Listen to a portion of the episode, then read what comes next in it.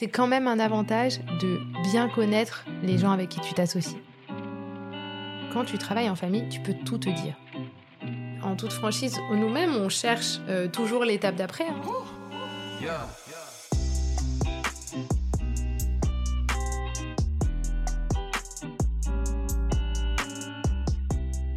La double dose, c'est l'addition du courage et de la persévérance.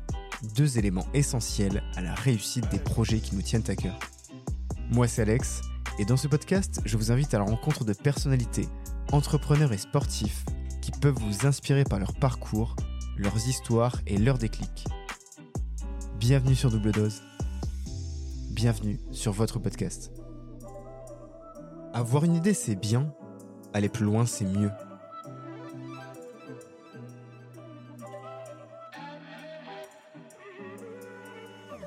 Je vous invite dans une discussion avec Lisa Nakam, directrice générale associée chez Jonac. On revient ensemble sur l'histoire familiale de la marque de chaussures, fondée dans les années 60 par son grand-père. Dans cet épisode, on parle des avantages et inconvénients de travailler en famille, de légitimité et de mérite, des secrets pour rester une marque tendance, mais aussi de tiramisu banane chocolat et du bienfait des cours de yoga. Lisa Nakam sur double dose, c'est maintenant. En fait, je suis en retard. Voilà, je, je préfère le dire dès le début de l'épisode. Je suis arrivé en retard. Euh, pour quelle raison? Parce que je cherchais quelles chaussures mettre. et oui, c'est vrai, quand on va voir un, un expert de la chaussure, c'est vrai qu'on se dit il faut forcément avoir de bonnes chaussures, même si tu ne les vois pas. Mais c'est la première chose que j'ai regardée quand t'es rentrée. Et donc, en parlant de chaussures, je suis avec Lisa Nakam de la famille Jonac, de la maison Jonac. Comment ça va, Lisa? Ça va très bien. Merci d'être venu jusqu'à moi. Comme tous les invités, je vais te laisser te présenter sans parler de ton travail. Euh, donc, je m'appelle Lisa, j'ai 38 ans. Je suis mariée, j'ai trois enfants qui ont 10, 8 et 3 ans. Et donc, sans parler de mon travail, qui est quand même une des grosses défini... enfin, une grosse partie de la définition de moi aussi, ça va être difficile. Mais après, euh, qu'est-ce que je peux te dire? J'ai, euh, j'ai, euh, enfin voilà, je, je, je, je vis famille. Tu vis famille. Alors, en revenant sur, euh, sur l'enfance, est-ce que tu étais quelqu'un qui lisait? Beaucoup. J'ai toujours beaucoup lu et je lis d'ailleurs toujours beaucoup. Euh, j'ai un papa qui m'a donné le goût de ça, donc oui, complètement. Je suis quelqu'un de très sensible et à travers les livres, j'ai, euh, je retrouve en fait beaucoup de cette sensibilité souvent.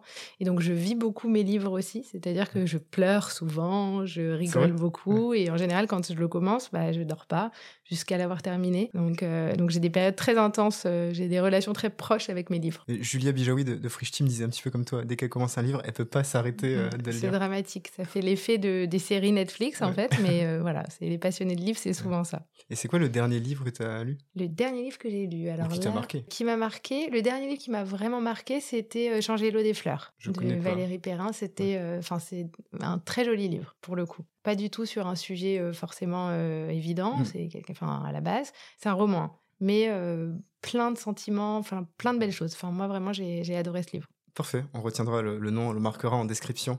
Ouais. Alors pour commencer, et je le fais jamais de cette manière-là, je vais t'offrir un cadeau. Tu vois Donc je vais aller le chercher. Ça va me mettre mal à l'aise. J'adore offrir des petits cadeaux en rapport avec leur personnalité, leur personne.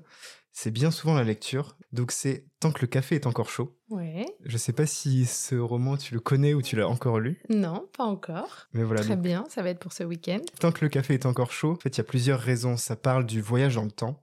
Ouais. Et en fait, c'est un peu tout ce qu'on va faire dans cet épisode. C'est-à-dire qu'on va voyager ensemble dans le passé, dans ton présent aussi actuel, et potentiellement dans le futur. Ah bah écoute, merci beaucoup. Donc voilà, donc euh, avec ce livre, je nous invite déjà à rentrer dans le passé. Et en fait, la première chose que j'ai envie de te demander, c'est quand est-ce que tu as su que, que serait au cœur de ta vie professionnelle? Alors ça, c'est quelque chose que j'ai su très très jeune. Euh, donc mon papa est passionné euh, par son métier Mm. et euh, depuis très jeune, il m'a intégré dans la chaussure, dans l'amour des produits bien faits, dans le cuir, etc. Enfin voilà, je me rappelle encore qu'à 12 ans, j'allais Mm. déjà au salon avec lui. Donc concrètement, quand je dis très jeune, c'est vraiment très très jeune. Et même mes copines d'enfance me disent des- me disent toujours que euh, déjà à l'école, je leur disais, bah, je travaillerai avec mon papa, euh, je vais faire des chaussures. Génial. Voilà, donc c'est quelque chose qui était vraiment euh, depuis longtemps. Alors j'ai eu la chance de jamais douter à ce niveau-là. Je pense que c'est souvent ce qui peut arriver, parfois on n'est pas sûr, etc. Alors quand tu es une femme, euh, que tu es quand même dans un produit essentiellement féminin, qui est un produit de la mode, qui plus est, et mine de rien aussi sur quelque chose où, euh, enfin sur une société où il y a tout à faire, euh, en fait, tu as tous les ingrédients d'un challenge euh, hyper motivant. Et donc voilà, donc j'ai jamais eu de, de, doute vraiment à ce niveau-là. Niveau Parce que toi, en plus, ta famille, c'est donc la famille Nakam qui a fondé Jonac, c'était en 68, si je ne me trompe pas? Euh, Alors, 64. 64 Oui, et effectivement, c'est mon papy qui avait ouvert la première boutique, voilà, et mon papa qui a repris ensuite, et mon frère et moi qui l'avons rejoint quelques années après. Tu peux nous raconter l'histoire du, du nom Jonac? Je crois que c'est une belle histoire. Euh, oui, alors en fait, donc dans ma famille, euh, les, les, fils aînés euh, s'appellent tous de la même façon. Donc en fait, il y a des Marcel et des Jonac et des Joseph sur mm. toutes les générations. Et donc Jonac, c'est la contraction de Joseph et de Nakam, donc mon nom de famille. Et donc Joseph, c'est le nom de mon papa et c'est mm. aussi le nom de mon arrière-grand-père. Et c'est aussi le nom de ma grand-mère. Et donc, comme c'est mon grand-père donc, qui a fondé, fondé euh, la marque, il l'a fait pour son père, pour son fils et pour sa femme. Et pour sa femme Josette. Donc, une histoire d'amour. En fait, la chaussure, chez vous, c'est une histoire d'amour Voilà, complètement. Et c'est ce qui fait aussi qu'aujourd'hui, euh, Jonac, c'est quand même, pour moi, en plus d'être euh, la société, etc., c'est c'est mon nom, en fait. Donc, il y a quand même quelque chose aussi de très intime avec la marque. Et il n'y a pas de pression, justement, à être fille petite fille de, fondateur de... Il y, a une pression, euh, si, c'est sûr. Mmh. Euh, il y a une pression qui est positive dans le sens où euh, bah, tu dois faire tes preuves, en fait, quand tu vas travailler dans la marque familiale, euh, tu dois faire tes preuves, tu dois faire mieux toujours et euh, ne surtout pas, voilà. Donc ça, c'est sûr. Et puis après, tu as aussi effectivement toujours un, peu de pression négative dans le sens où, aux yeux des gens, tu es la fille de, la petite fille d'eux. Et donc, justement, tu dois encore plus mettre les bouchées doubles pour prouver qu'en fait, tu as ta place là où tu es. Et, toi, tu l'as mérité. Et toi, justement, prouver, je sais que tu l'as fait, parce que tu as vraiment gravi toutes les étapes dans le milieu de la mode, du prêt-à-porter. C'est vrai. Mon père a beaucoup insisté. Alors donc, enfin, pour mmh. reprendre un, peu historiquement, donc moi j'ai fait des études euh, poussées. J'ai été à Dauphine. J'ai fait mmh. un master là-bas spécialisé en distribution et relations clients. J'ai refait un autre master après en linguistique juste pour mon plaisir personnel. J'ai travaillé à New York chez Interparfum. Je travaillais à Londres dans le groupe Beau Manoir. Donc j'ai eu quand même des expériences euh, diverses et variées. C'était pour t'éloigner un peu du, du, cocon et de, de la marque ou c'était euh, juste Non, non, c'était vraiment pour apprendre. Donc euh, concrètement, non, non, c'était vraiment pour, pour, pour apprendre. Mmh. Pour, voilà. Quand j'ai rejoint l'entreprise, entre, sur le papier, j'aurais pas du tout dû euh, commencer en bas, mais mmh. euh, vraiment, mon père a insisté pour, euh, pour qu'on voit tout ce qui se passe. Mmh. Et je pense qu'il a vraiment eu raison. C'est ce qui a fait que donc j'ai travaillé à l'entrepôt, j'ai travaillé en vendeuse, ensuite en responsable. J'ai vraiment fait bah, à peu près tous les échelons possibles et imaginables d'une entreprise. Euh, j'ai mis un peu toutes les casquettes. Euh, j'ai aussi, euh, j'ai été un peu chef de produit. j'ai été un peu, enfin vraiment, j'ai essayé tous les pôles. Alors il y en a sur lesquels j'avais plus d'affinité que d'autres, hein, clairement. mais en tout cas, ça a le mérite de me permettre de savoir déjà combien de temps il faut pour faire mmh. quelque chose. ça me permet de connaître les freins, de connaître les difficultés de chaque personne à chaque, enfin à chaque niveau de l'entreprise, etc. Et ça m'a beaucoup apporté. Et mmh. aujourd'hui encore, alors que mine de rien, ça fait 12 ans que je suis chez Genac, euh, je me sers encore de choses que j'avais vues euh, au début de mon mmh. parcours quand j'ai quand j'ai travaillé à toutes ces à toutes ces étapes là quoi. Quel que soit le domaine, j'ai l'impression que le terrain, faire du terrain, c'est quelque chose qui peut forger, former et qui, et qui va te, te, créer des compétences qui ne, qui ne te lâcheront jamais en fait. Complètement. à tous les niveaux, parce que le pire, c'est que c'est au niveau de la compétence, au niveau de la tâche que tu vas réaliser, mais même au niveau euh, de, tout l'écosystème qu'il y a autour, des gens avec qui tu travailles, etc. C'est un autre monde, euh, à mmh. chaque métier ses spécificités, et donc euh, ça te permet d'en apprendre beaucoup, voilà, à la fois sur le poste, mais aussi sur tout le domaine et de tout ce mmh. qui gravite autour. Et sur le fait de travailler en famille, tu, as quelques conseils à, donner aux personnes qui ont envie de travailler en famille, qui travaillent en famille ou qui ne savent pas comment travailler en famille? Alors, travailler en famille, alors on va pas se mentir, c'est euh, bah c'est casse-gueule en fait. mmh. hein, voilà. Euh, mais euh, je pense que quand tu trouves le bon équilibre, c'est parfait. C'est vraiment ce qu'il y a de, de, de, plus magique dans le travail. Effectivement, je pense qu'il y, y, a certaines règles à mettre en place. La première, c'est de compartimenter. Okay. Euh, c'est vraiment mon conseil euh, sur ce sujet, être capable de dire, alors à tous les niveaux, déjà, entre le professionnel et le personnel, Donc, on forcément. rentre à la maison, on peut dîner. Enfin, moi, avec mon frère, on va dîner ensemble avec sa femme, etc. Et on dissocie. Euh, mais aussi au sein euh, du bureau, quand tu travailles dans le quotidien, être capable de dire toi, tu fais ça, moi, je fais ça. Et Mm. en fait, on n'est pas non plus tout le temps enfin, les uns sur les autres. On et je pense que plus- on est plus que frères et sœurs par moment. Ça. oui, Mm. complètement. Et donc, quand tu as réussi à bien compartimenter et que les, les- les- la définition de poste de chacun est claire, on, on- on facilite quand même euh, le fait euh, de travailler euh, tous les Oui. jours main dans la main. Après, le vrai point qui pour moi est essentiel, c'est que quand tu travailles en famille, tu peux tout te dire.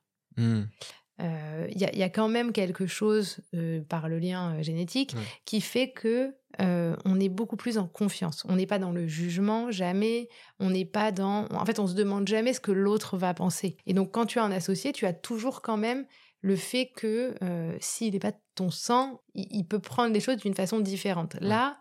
Tu as quand même cette sécurité euh, du cocon familial. Voilà. Et donc, je pense que c'est quand même euh, très important. Et, et c'est ce qui fait que justement, tu peux aller vraiment plus loin. Et puis après, bon, bah forcément, quand tu as été élevé avec la personne, tu as quand même des proximités de vision, des proximités culturelles, des proximités à tout plein de niveaux qui font encore de la facilité pour travailler dans le quotidien. Moi, je trouve que c'est euh, c'est quelque chose de vraiment magique quand on y arrive. Mais voilà. Et, et j'ai lu quelque part, tu disais aussi, il faut faire attention quand on, enfin, quand on bosse en famille ou quand on, est bien son associé. Tu parlais de bien séparer, mais c'est-à-dire que le caractère d'une personne dans le perso n'est pas forcément le même caractère que la personne dans le pro. Oui, Et, et ça, c'est assez dur des fois de le dissocier. C'est vrai, euh, c'est assez dur de le dissocier. C'est aussi, enfin, alors pour le coup, donc quand tu es en famille, tu as un petit peu une étiquette de euh, toi, tu es la personne comme ça de la famille, et parfois en Mm. professionnel, c'est différent. Euh, donc effectivement, ça, ça fait partie aussi des, difficu- des difficultés parce que, voilà, il faut montrer que dans le professionnel, on peut avoir une, une façon peut-être meilleure ou moins bonne, hein, mais en tout cas, de faire les choses, etc. Donc euh, voilà. Mais je pense que c'est c'est quand même un avantage de bien connaître les Mm. gens avec qui tu t'associes. Et toi, c'était quoi ton étiquette euh, dans la famille alors? Euh, alors moi, il paraît que je suis têtue. D'accord. Mais je pense que j'ai gardé ce trait de caractère dans le professionnel aussi. Ouais. Enfin, je, je vois pas pourquoi ils disent ça, mais il semble que ce soit un... Ça, ça va en parler ce week-end en repas de famille, c'est sûr.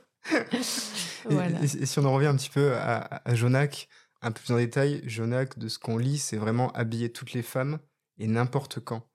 Ça, c'est une vision que vous avez depuis longtemps. C'est Oui, c'était déjà la vision de mon grand-père pour le coup. Mm. Euh, la, la- la vision, enfin, la marque vraiment a été, a été créée dans cet esprit euh, très euh, général, très Ouais. pas du tout élitiste justement, Mm. de se dire on fait des chaussures pour tout le monde, pour Ouais. toutes les femmes. D'ailleurs, le, le slogan de l'époque de mon père, c'était l'accès à l'excès. Et c'est vraiment ça, en fait. L'idée, c'était, euh, aujourd'hui, nous, Jonac, on est, une fa- euh, on est une marque de chaussures et on a envie de vendre euh, des chaussures qui plaisent à toutes les femmes.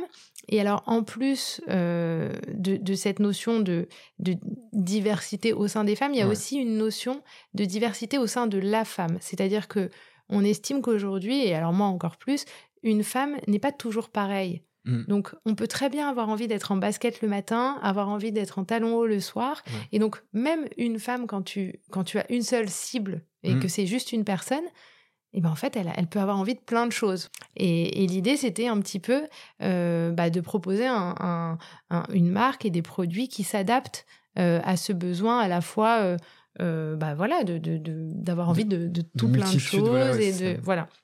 C'est un peu ça. Et donc, euh, ce qui va bien aujourd'hui, c'est que euh, on, on est dans un monde donc de plus en plus inclusif, ce qui n'est pas un mal. Mm. Et donc, euh, cette notion aussi d'inclusivité, on essaye, nous, de la transmettre à travers les chaussures. Et c'est pour ça que, voilà, on a, on a eu pas mal de projets, euh, comme dernièrement. Donc, on a, on a décidé de proposer des bottes avec différentes largeurs de mollets. Typiquement, ça fait, des, ça fait longtemps qu'on en parle parce qu'en fait, clairement, bon, bah voilà, tout le monde n'est pas comme il est, tout, tout le monde n'est pas pareil. Ouais. Il y a des femmes grandes, des femmes plus petites, des mollets plus forts, des mollets, enfin, etc., etc. Et à un moment donné, de, de fixer une norme, Mhm. euh, ça collait même pas avec l'image euh, qu'on a nous-mêmes de la marque, en fait, ouais, et qu'on ouais. avait envie de, voilà.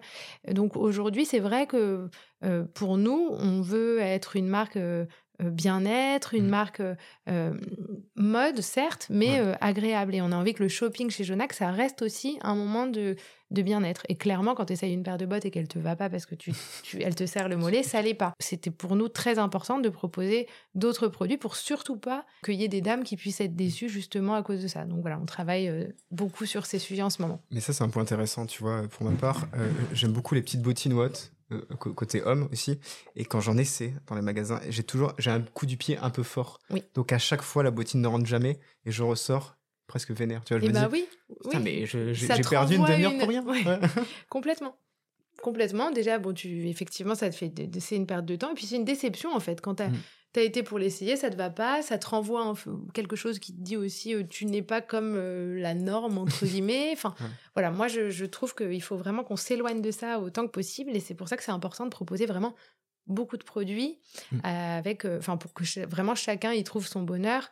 Voilà, et c'est pour ça que chez nous, il y, a, il y a énormément de modèles. Tu cherches par exemple une boots euh, en cuir noir, il n'y a pas un modèle. Il va vraiment y en avoir beaucoup qui chosent de façon différente pour que Ouais. quelqu'un qui a un coup de pied mince trouve son bonheur, quelqu'un qui a un coup de pied large trouve aussi son bonheur, euh, Mm. etc.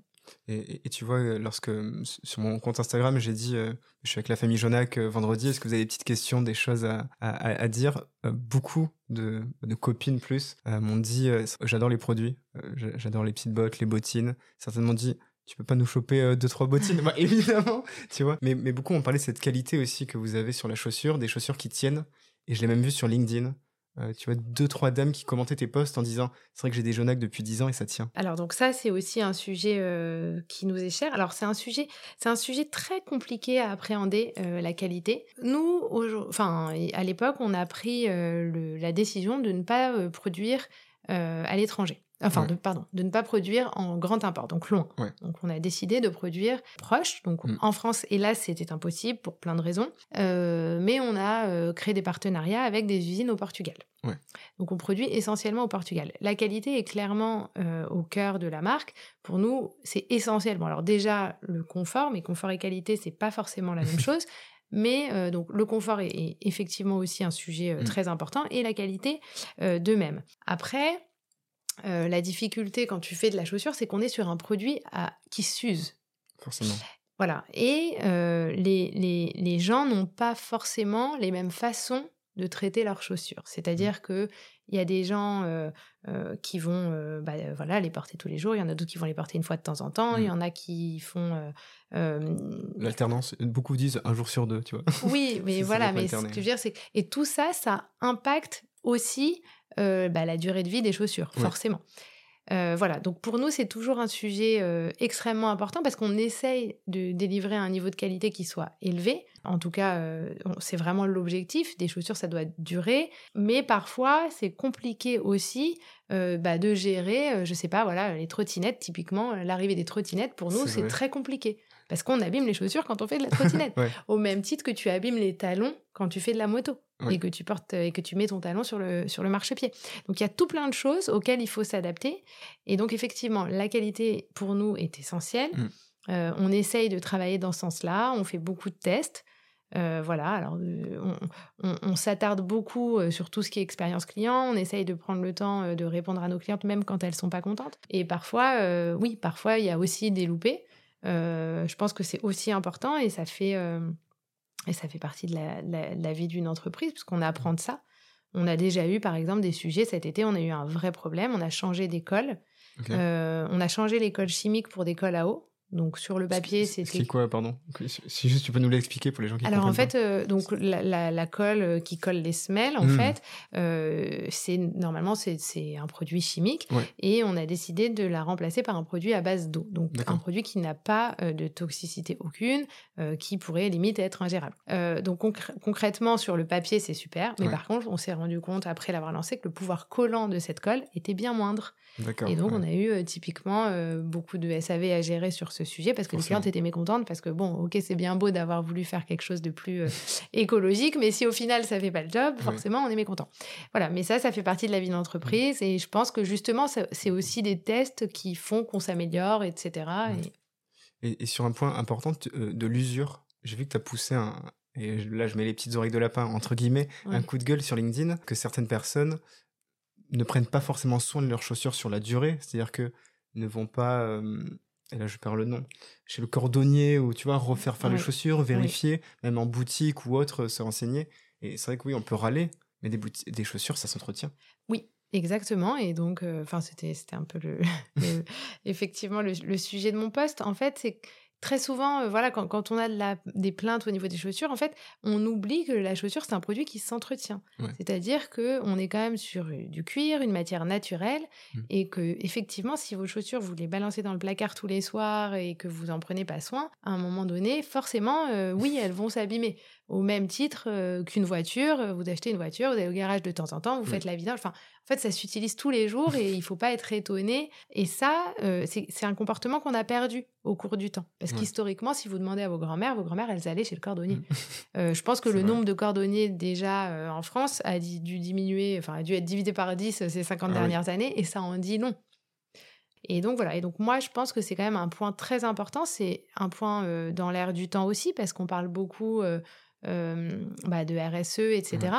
Et sur un produit comme la chaussure qui n'est pas, selon moi, un produit conseillé en seconde main, c'est-à-dire mm. que euh, prendre des chaussures de quelqu'un, normalement, c'est pas bien. Par contre, réparer tes chaussures pour pouvoir les garder le plus longtemps possible, ça, c'est important. c'est une solution. Voilà. Par contre, ça, ça demande beaucoup de, de, la part des marques aussi de communication pour mmh. l'expliquer aux gens parce que entre racheter une nouvelle paire ou euh, faire réparer ta paire, souvent, la différence de prix est assez minime. Et c'est ce qui fait aussi que les gens, euh, ils se disent, bon, bah, si réparer, enfin si amener ma paire chez le cordonnier, ça va coûter 50 euros, mais qu'en même temps, pour 100 euros, je peux en acheter une nouvelle. Très souvent, tu dis, bon, bah, je vais en acheter une nouvelle. Non, mais c'est intéressant ces points ici qu'on évoque. On parle de RSE et, c'est des sujets importants et surtout sur ton secteur et surtout sur votre secteur. Comment vous, vous faites pour rester une marque in? Comment vous faites pour rester tendance? Tout le temps pour une marque qui a 59 ans Alors, c'est une très bonne question. Euh, j'aimerais avoir une réponse euh, réelle à cette question, mais mm. en toute franchise, nous-mêmes, on cherche euh, toujours l'étape d'après. Hein. C'est-à-dire que oui, on est là depuis 58 ans, mais on n'est jamais à l'abri de se dire que l'année prochaine, ça, tout peut s'arrêter. Mm. ou voilà. Donc, je pense qu'il y a... déjà, il y a quand même un sujet produit. Pour moi, tout part du produit que tu vends. ce produit, il faut qu'il soit il faut qu'il soit adapté à ta clientèle. Il y a euh, une notion d'écoute du marché. Il faut euh, voilà être constamment en train de regarder ce qui se fait, regarder ce que euh, les défis, enfin ce qui se passe sur les défilés, ce que porte la rue, les envies des gens, le marché d'une manière générale. Mmh. de manière à proposer vraiment un produit qui soit toujours au goût du jour. Donc ça, c'est essentiel. C'est valable au niveau du produit, mais c'est aussi valable au niveau de la communication, évidemment. Donc ne pas se laisser dépasser. Euh, nous, c'est ce qui nous a permis, permis, de beaucoup grossir ces dernières années, euh, euh, d'avoir voilà pris le parti de l'influence assez tôt, mmh. tous ces sujets de, de, communication. ça, une marque in, ça, ça, passe aussi par la distribution. Parce qu'aujourd'hui, donc, il y a le digital, évidemment, il y a les magasins, il y a toute cette notion d'omnicanal. Mm. Aujourd'hui, une marque euh, qui est encore euh, dissociée entre le magasin, Internet, quand tu n'es pas, tu peux pas changer un truc à droite que tu as acheté à gauche. toutes ces choses-là aussi, c'est déceptif. Donc, pour moi aussi, ça fait partie du fait de rester in. Mm. En fait. SFR, je tiens à le dire, SFR, c'est hyper compliqué pour, euh, pour échanger des box. Voilà, c'était mon petit la parenthèse. bah, voilà. je, comprends ce que, je comprends ce que tu dis. Tu parles de l'influence des tendances. Et je sais que toi, tu as surfé sur cet impact du digital parce que tu fais partie de cette génération aussi qui a évolué. Quand tu es rentré aux États-Unis, tu, savais qu'il y avait ce, ce gap à passer aussi. Oui, complètement. Euh, alors moi, j'ai eu la chance effectivement d'avoir des expériences euh, dans des pays anglo-saxons, donc en mmh. Angleterre et aux États-Unis, qui m'ont beaucoup apporté. C'est des pays qui étaient très en avance sur la France euh, sur cette partie digitale, sur la partie aussi communication, sur la partie média, sur la partie influence. Et donc, effectivement, j'ai pu bah, tirer profit mmh. de tout cet enseignement et le mettre en place chez Jonac assez tôt. Euh, c'est ce qui a fait que, effectivement, on a, on a, une grosse communauté aujourd'hui sur Instagram. On a pris aussi TikTok dès le démarrage. on faisait partie des premières marques à avoir été sur TikTok. On a fait de l'influence aussi très tôt. voilà, et c'est ce qui a permis d'avoir un modèle assez vertueux à ce niveau-là, mmh. qui nous a beaucoup aidé. Mais, mais, on le voit, cette présence. Donc, tu disais Instagram, TikTok et même une présence assez euh, exclusive, puisque comme toi, il y a une américaine qui est arrivée en France avec des chaussures Jonac. Et, et, là, certains vont se dire, mais de quoi il parle? Alors, je, n'ai pas regardé la série Emily in Paris, mais j'ai su que dans la saison 2, Emily, donc Lily Collins, portait des Jonak. Ouais, même dans la saison 1 d'ailleurs. Ah, dans la saison 1 eh ben voilà, tu vois. ça, ça doit être incroyable aussi pour vous, ce rayonnement. Euh. Euh, oui, c'est, enfin, en fait, tout ça, c'est vraiment la, la, même stratégie globale, effectivement, de, de rayonnement, euh, enfin, on va dire branché quand même, hein, parce qu'on s'attaque quand même à, des choses images. donc, tout ça, pour moi, ça fait partie justement de la création de l'image de marque. Mmh. Euh, voilà, donc être présent euh, à la fois sur les bonnes personnes. Alors dans des séries, ça c'est aussi un nouveau euh, sujet qui pour moi est très d'actualité. Il y avait l'influence et je pense qu'aujourd'hui, si on regarde le temps passé par les gens sur les réseaux sociaux et qu'on le compare au temps passé par les gens sur les séries, je pense qu'on a un vrai sujet. Et donc ça ouvre aussi de nouvelles portes. Mmh. Et je pense que, bah voilà, typiquement, ça, c'est être à l'écoute du marché pour voir, en fait, euh, peut-être qu'il y a des évolutions dans, ce sens, dans, un, dans, un sens ou dans un autre et qu'il faut prendre euh, euh, ses paris pour avancer et proposer. Mais en tout cas, Emilie Paris, oui, c'était un joli coup de com. Ouais, bien joué. Non, mais bien joué. Non, il faut l'avouer quand, quand c'est très bien joué. Forcément, la com, ça permet de se faire connaître, donc d'attirer potentiellement des prospects, des clients ou autres. Vous, ce que vous avez, c'est aussi une communauté qui vous aime. Et pour devenir une love brand, c'est ça qui est important aussi, c'est de pouvoir échanger constamment et régulièrement avec ses clients. Euh, oui, aujourd'hui, on a, on, a mis beaucoup d'efforts sur le fait effectivement de, créer une communauté, mais je pense que ça s'est fait quand même assez naturellement mmh. euh, dans le sens où on essaye de, de, de donner aussi, enfin de, de nourrir aussi euh, à la fois nos clientes, mais aussi nos, nos followers, en fait, les gens avec qui on, enfin, peu importe la, typologie de relation qu'on aura avec ces gens, c'est-à-dire que ça peut très bien être des gens qui n'ont jamais acheté, mais peut-être qu'ils achèteront demain. Mmh. Et, c'est vrai que euh, on essaye d'avoir euh, un, vrai relationnel avec nos clientes. Euh, on a, enfin voilà, il y, a tout plein de choses qu'on essaye de faire. Je vais même dire un truc très bête, mais par rapport au, SAV, très souvent aujourd'hui, les marques n'ont plus de numéro de téléphone, mmh. et nous, on insiste pour mmh. garder le numéro de téléphone. Vous avez encore, Donc on est joignable par téléphone. voilà, alors ça vaut euh, parfois euh, ce que ça vaut parce que souvent ça fait que parfois on répond pas et que donc il y a des gens qui se plaignent parce que vous répondez pas. Oui bon d'accord mais parce qu'il n'y a pas effectivement euh, il y a pas de call center avec des dizaines de personnes derrière. C'est bah, vraiment au siège qu'on répond. Lisa l'avoue aujourd'hui lundi prochain elle s'occupera de, vos, de vos appels entrants. Ah bah ne, rigole pas ne rigole pas. Sache que je reçois sur ma boîte mail absolument tous les messages de SAV mmh. en copie parce que j'aime j'aime garder un œil sur ce qui se passe. Et justement c'est le meilleur Enfin, c'est vraiment le meilleur baromètre de ce qui se passe, en fait. Être capable de voir euh, quand il y a trop de problèmes sur un sujet, etc. Tu as tout de suite euh, cette information. Il n'y a pas besoin de temps de remonter. Donc, pour moi, c'est très important, justement, de rester à l'écoute de nos clientes euh, là-dessus. Et, le SAV, on se pose des questions. Est-ce que le SAV peut être positif des fois? Oui, heureusement. Oh là là, sinon, sinon les équipes seraient tellement déprimées. oui, oui, heureusement. Il y, a, souvent du SAV. En fait, très souvent, quand tu as quelqu'un qui a un problème et que mmh. tu arrives à bien le lui gérer, euh, elle en ressort la meilleure ambassadrice qui soit. Hmm. Et si tu veux, elle est, peut-être encore plus contente que la cliente qui n'aurait pas eu de problème en amont. Euh, donc oui, heureusement.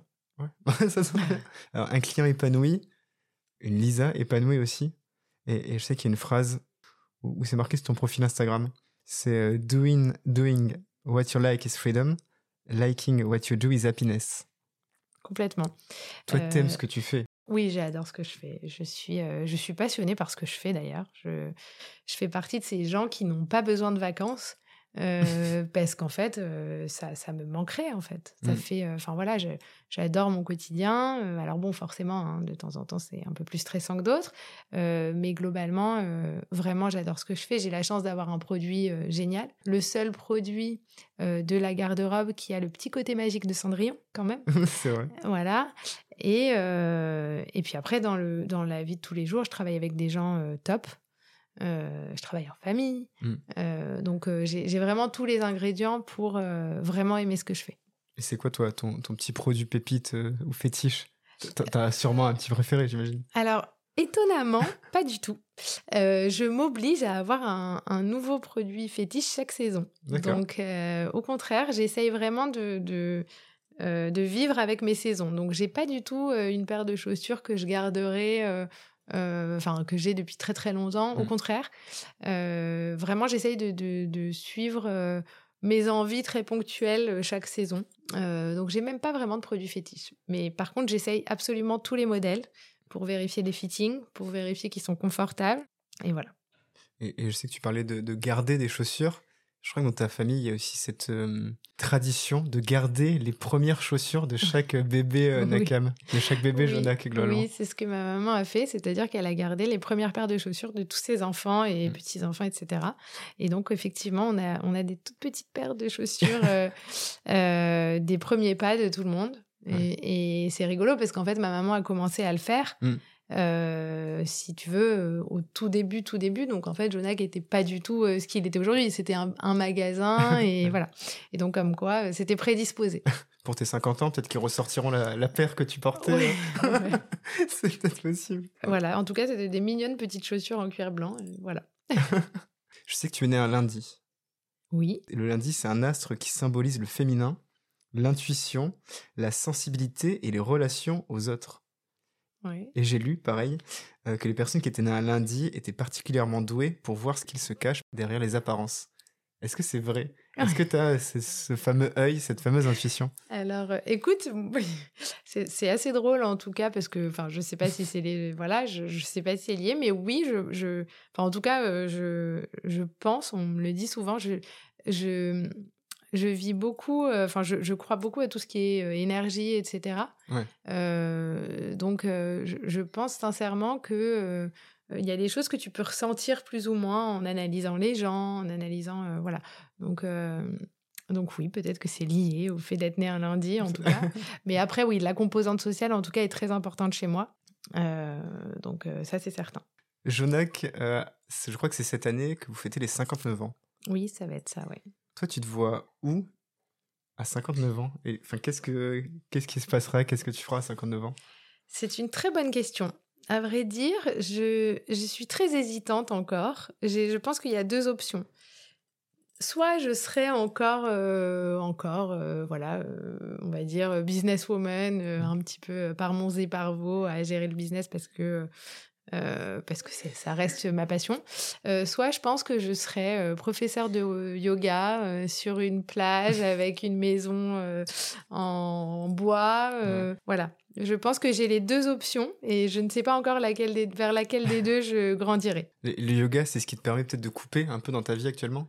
Euh, oui. Parce que tu disais, je prends pas forcément trop de vacances, etc. Je pense que c'est le yoga aussi qui te permet de te détendre un peu. Euh, oui, enfin vraiment, j'adore le yoga. Je trouve que c'est une. Euh, alors d'ailleurs, c'est rigolo parce que j'ai commencé le yoga quand j'habitais à New York, donc il y a très mmh. longtemps, et j'ai pas du tout accroché. J'ai fait un seul yoga et vraiment, je me suis dit, mais c'est c'est pour les vieux, c'est pas du tout mon truc. Enfin, vraiment, moi, je faisais de la boxe, je faisais enfin, que ah, des tu sports. de la boxe avant? Oui. Ah oui, ok. Je faisais que des sports plutôt extrêmes. J'aime mmh. bien les choses un petit peu agressive euh, sportivement parlant. Et, euh, et voilà, je suis rentrée à Paris. Et puis, justement, j'avais un prof à la salle de gym. donc, je faisais de la gym, de la muscu un petit peu. Et qui me disait Bon, bah oui, c'est bien, mais par contre, ça t'affine pas tout ça. Au contraire, en fait, tu prends de la masse musculaire. Il faudrait que tu te mettes au yoga. J'ai oh, J'aime pas le yoga. Si, si, essaye le yoga vraiment. voilà, bon, bref. Et donc, il a insisté pour que je me réinscrive au yoga. Et j'ai fait une semaine d'initiation dans un club avec toutes les sortes de yoga. Et donc là, j'ai découvert qu'en fait, le yoga, c'est pas une ah. seule. Voilà, il n'y a, pas une pratique. Et c'est vraiment à toi de définir ta pratique. Mm. Et donc là, j'ai essayé euh, vraiment une bonne dizaine de yogas et j'ai trouvé euh, les trois yogas que j'aime et que j'adore. Euh, et qui sont et qui sont le hatha, le vinyasa et le ashtanga. Ça ne parle pas du tout, mais. c'est trois typologies de yoga complètement différentes en plus. Et donc voilà. Et donc en fait, j'ai euh, et là j'ai trouvé vraiment mes affinités avec un yoga qui est euh, euh, tout qui te fait tout, au tout autant transpirer que la boxe, hein, clairement. voilà. Et puis d'autres plus calmes, etc. Et donc là j'ai vraiment et je suis rentrée un petit peu dans, dans, dans tout ça et, et c'est vrai qu'effectivement j'y trouve une sérénité assez agréable après une journée de travail ou avant une journée de travail. Justement, tu parles de sérénité dirigeante, mère de famille, future prof de yoga. comment, tu, comment on réussit à bien prioriser sa vie quand on a toutes ces casquettes et tous ces, toutes ces bottes? Oui. à vrai dire, je, je pense... Euh, je pense ne pas avoir la réponse parce que je suis quelqu'un qui se laisse déborder. C'est-à-dire que, enfin, dans le fond, moi, j'aime bien en avoir par-dessus la tête. Mm. Et je pense que quand tu es justement euh, à la fois tout ça, tu peux pas gérer tout. On va pas se mentir, non, il n'y a pas de règles. Euh. En toute franchise, avoir trois enfants, euh, gérer une boîte, c'est concrètement, à un moment donné, c'est la quadrature du cercle. Tu n'y mm. arriveras pas. donc, il faut juste lâcher du lest, prendre du recul et justement bah, savoir que sa vie est un joyeux bordel en fait, dans lequel il se passe tout plein de choses et, et simplement voilà le sujet c'est effectivement plus de prioriser parce que l'équilibre il est il est euh, forcément un petit peu déséquilibré, mais c'est pas grave.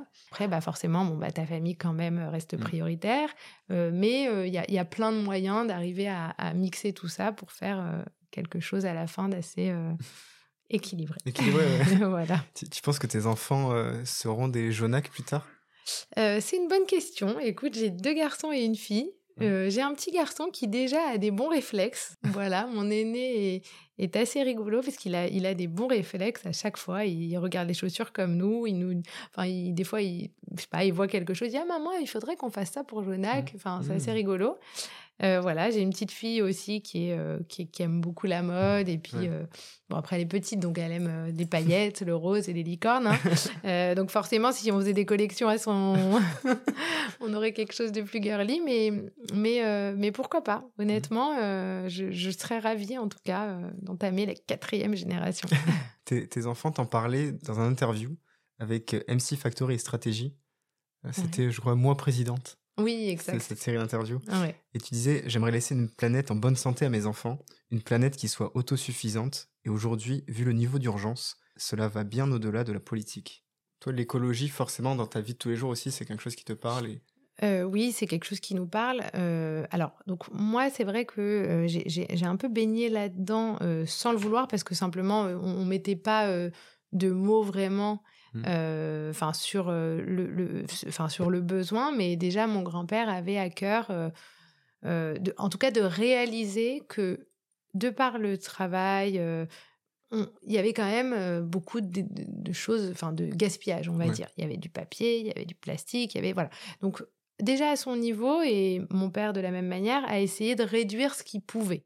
Euh, c'est ce qui a fait que on a quand même euh, mis en place beaucoup de choses euh, assez positives au cours du temps. Donc mmh. Voilà, bah, nos usines typiquement, je sais pas moi, il y a du photovoltaïque, enfin voilà, on utilise des camions électriques pour nos livraisons, on a des machines qui coupent les qui coupent les cuirs mais qui réutilisent les chutes avec, enfin pour les lanières, pour des choses comme ça, de manière à avoir très très peu de, de résiduels. bon donc on travaille en circuit court. Ça, c'est du bon euh, impact. voilà, on essaye de faire tout ça. Et puis, on travaille aussi à des nouvelles idées.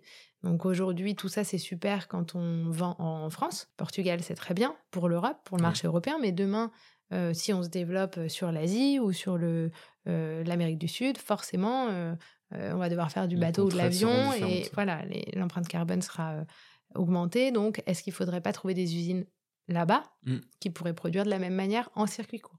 Donc voilà, donc il y a tout plein de sujets aujourd'hui qui nous tiennent à cœur. Effectivement. Oui, j'imagine qu'il y en a. Si je remonte, avant de passer au, avant de passer au, petit quiz, est-ce que je conclue tous mes épisodes par, par un petit quiz? Oui. Et, j'ai envie de remonter euh, aussi, à, pareil, à ton enfance. Tu, tu, me parlais de ces souvenirs que, que, que tu pouvais avoir. Il n'y a pas un plat qui te rappelle l'enfance? Un plat qui me rappelle l'enfance. C'est une bonne question. Alors là, je pense quand même que. plat qui me rappelle l'enfance.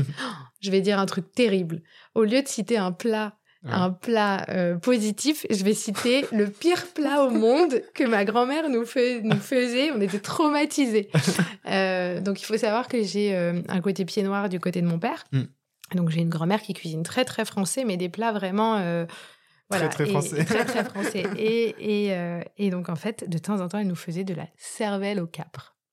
Donc, autant vous dire que c'était le traumatisme de mes frères et sœurs et de moi. Donc, voilà. Donc, je pense que si je dois citer un plat, et bah, plutôt que de citer un plat euh, Madeleine de Proust qui fait rêver, je pense que c'est le plat de... qui a traumatisé ma jeunesse. donc, toi, tu ne manges plus de capre, même les capres, tu peux non, plus. et ben c'est vrai d'ailleurs, je ne mange pas de capre non plus. On passe au petit quiz c'est direct, tac au tac, des réponses qui te viennent par la tête. Ouh là là, d'accord. On est mal barré parce que je suis la personne la plus indécise du monde et j'ai toujours 20 000 réponses pour 20 000 choses. C'est vrai Oui. Même pour choisir tes sandwichs, ton sandwich ce midi, tu as eu du mal à C'est le drame de ma vie. Je peux hésiter pendant... En fait, j'ai un problème, c'est que je n'ai pas, je n'ai pas d'avis tranché. Je change d'avis au voilà. Donc euh, je peux avoir un moment où par exemple j'ai mangé plein de M&M's et puis Ouais. je vais avoir un moment où j'ai mangé plein de carambars et en général c'est des périodes un peu monomaniaques Ouais. sur lesquelles euh, voilà. Le ca- carambar caramel? Non, quand même pas. Mes préférés c'est au nougat. Au nougat? Oui. C'est pas hyper. euh, On les fou. S'ils sont vraiment très Ah bons. Moi, je t'amènerai des nougats la prochaine fois. J'y penserai, mais je t'avoue que moi aussi, même des fois, j'arrive, tu vois, pour choisir un sandwich ou une salade, des fois, je fais un choix. Ça peut être même un jambon beurre. Ouais. Je le prends. Une fois mangé, je fais mince, j'aurais pas dû prendre ça. Tu vois? En fait, ça m'arrive tout le temps, de décisions. Je pense que beaucoup vont se reconnaître dans nos propos, Oui. en tout cas. Donc, petit quiz rapide. Ta chanson préférée? Ah, voilà, on commence déjà. voilà. Euh, non, mais je pense que je mettrais euh, Nina Simone, euh, Like is the Wind, Hmm. quelque chose comme ça. Parfait. Le meilleur spot pour manger à Paris? Je serais tentée de dire chez moi parce que je cuisine très bien. Et c'est quoi ton petit plat Non, fétiche non, Là- non, non, je mais- rigole, je rigole, je rigole. là, par contre, trop, non, trop tard, là, t'en as trop dit. Faut que tu nous racontes ton plat fétiche aussi. Euh, alors, j'a- j'adore le sucré. Donc, je fais plein de desserts. Je suis, je suis plus salé, euh, c'est compliqué. Mais j'aime bien le salé aussi, mais je suis plus sucré. J'adore le sucré. Et tu me fais quoi des, des tartes euh, citron meringuées des- Oui, je fais des tartes souvent, je fais des cakes, je fais des tiramisu Nutella banane, euh, que des trucs fat. Ah oui, voilà, ouais. des vrais, voilà, Des, ouais, des vrais plats. Pour... des vrais desserts où euh, les desserts sur les que tu poses sur la table en général en dessert et où tu restes jusqu'à 3 heures du matin avec la petite cuillère à terminer. voilà. Ce genre de dessert. T'es plutôt chapeau, casquette ou bonnet? Je suis plutôt bonnet.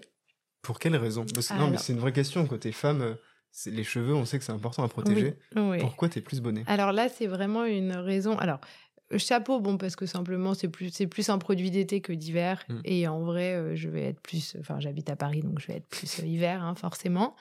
Euh, mais euh, bon, je sais pas, j'aime bien les bonnets. Ça chauffe les oreilles. Il y a un côté plus doux, en fait. Un côté plus cosy, peut-être dans Ouais. le bonnet que dans le chapeau et la casquette. T'aimes ce qui est doux, cosy, bien. Voilà. Carambar un peu, tu vois. Voilà. carambar. Et si t'avais pas repris Jonac, tu ferais quel métier? Alors, si j'avais pas repris Jonac, je pense que je ferais deux autres choses euh, au choix. Soit je serais dans le diamant, parce que j'adore la gémologie. Euh, soit je serais dans les robes de mariée.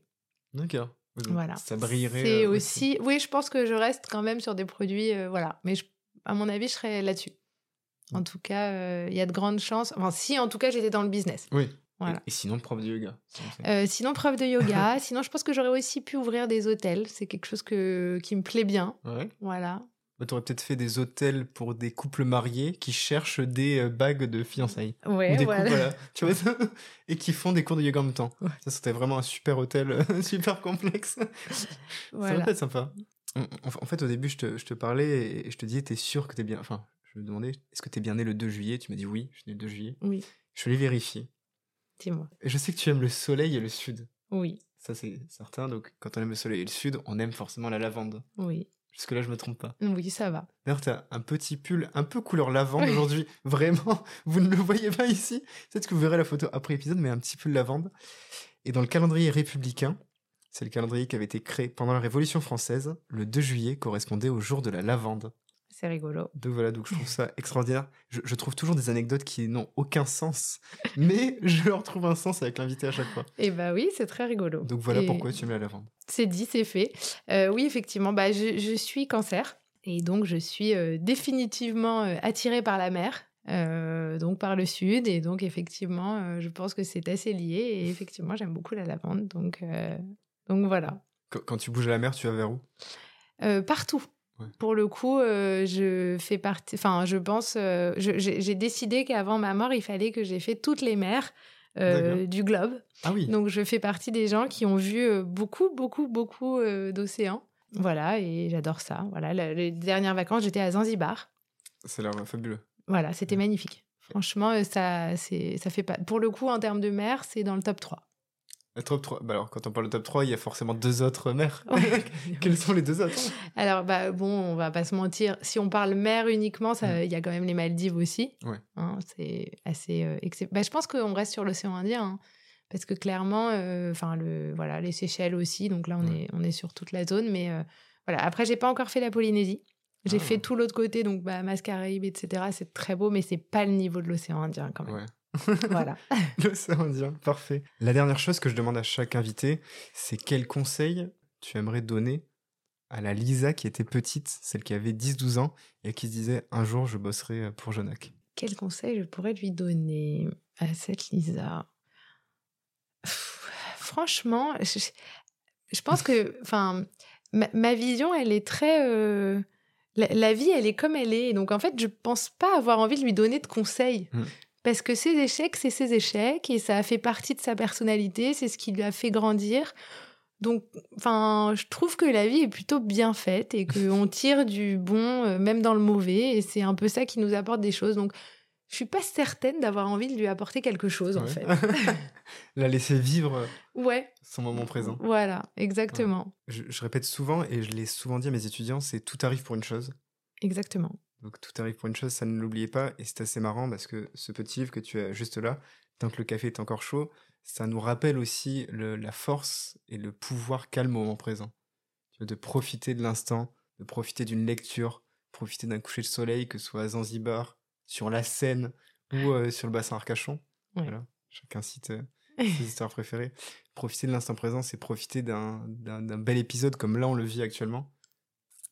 Là, je kiffe le moment. Donc c'est ça, vivre l'instant présent. vivre l'instant présent, c'est se dire demain sera demain. Vivons déjà aujourd'hui c'est déjà assez compliqué à finir, donc voilà. Finissons le jour d'aujourd'hui, on verra demain. Finissons la glace à 3h du mat, et puis demain, on ira faire du sport. C'est ça, l'instant présent. Ouais, moi, je suis complètement d'accord. Complètement d'accord avec cette vision, et voilà. Enfin, et puis voilà, ma, mère a toujours dit euh, souris à la vie et la vie te sourira. Mm.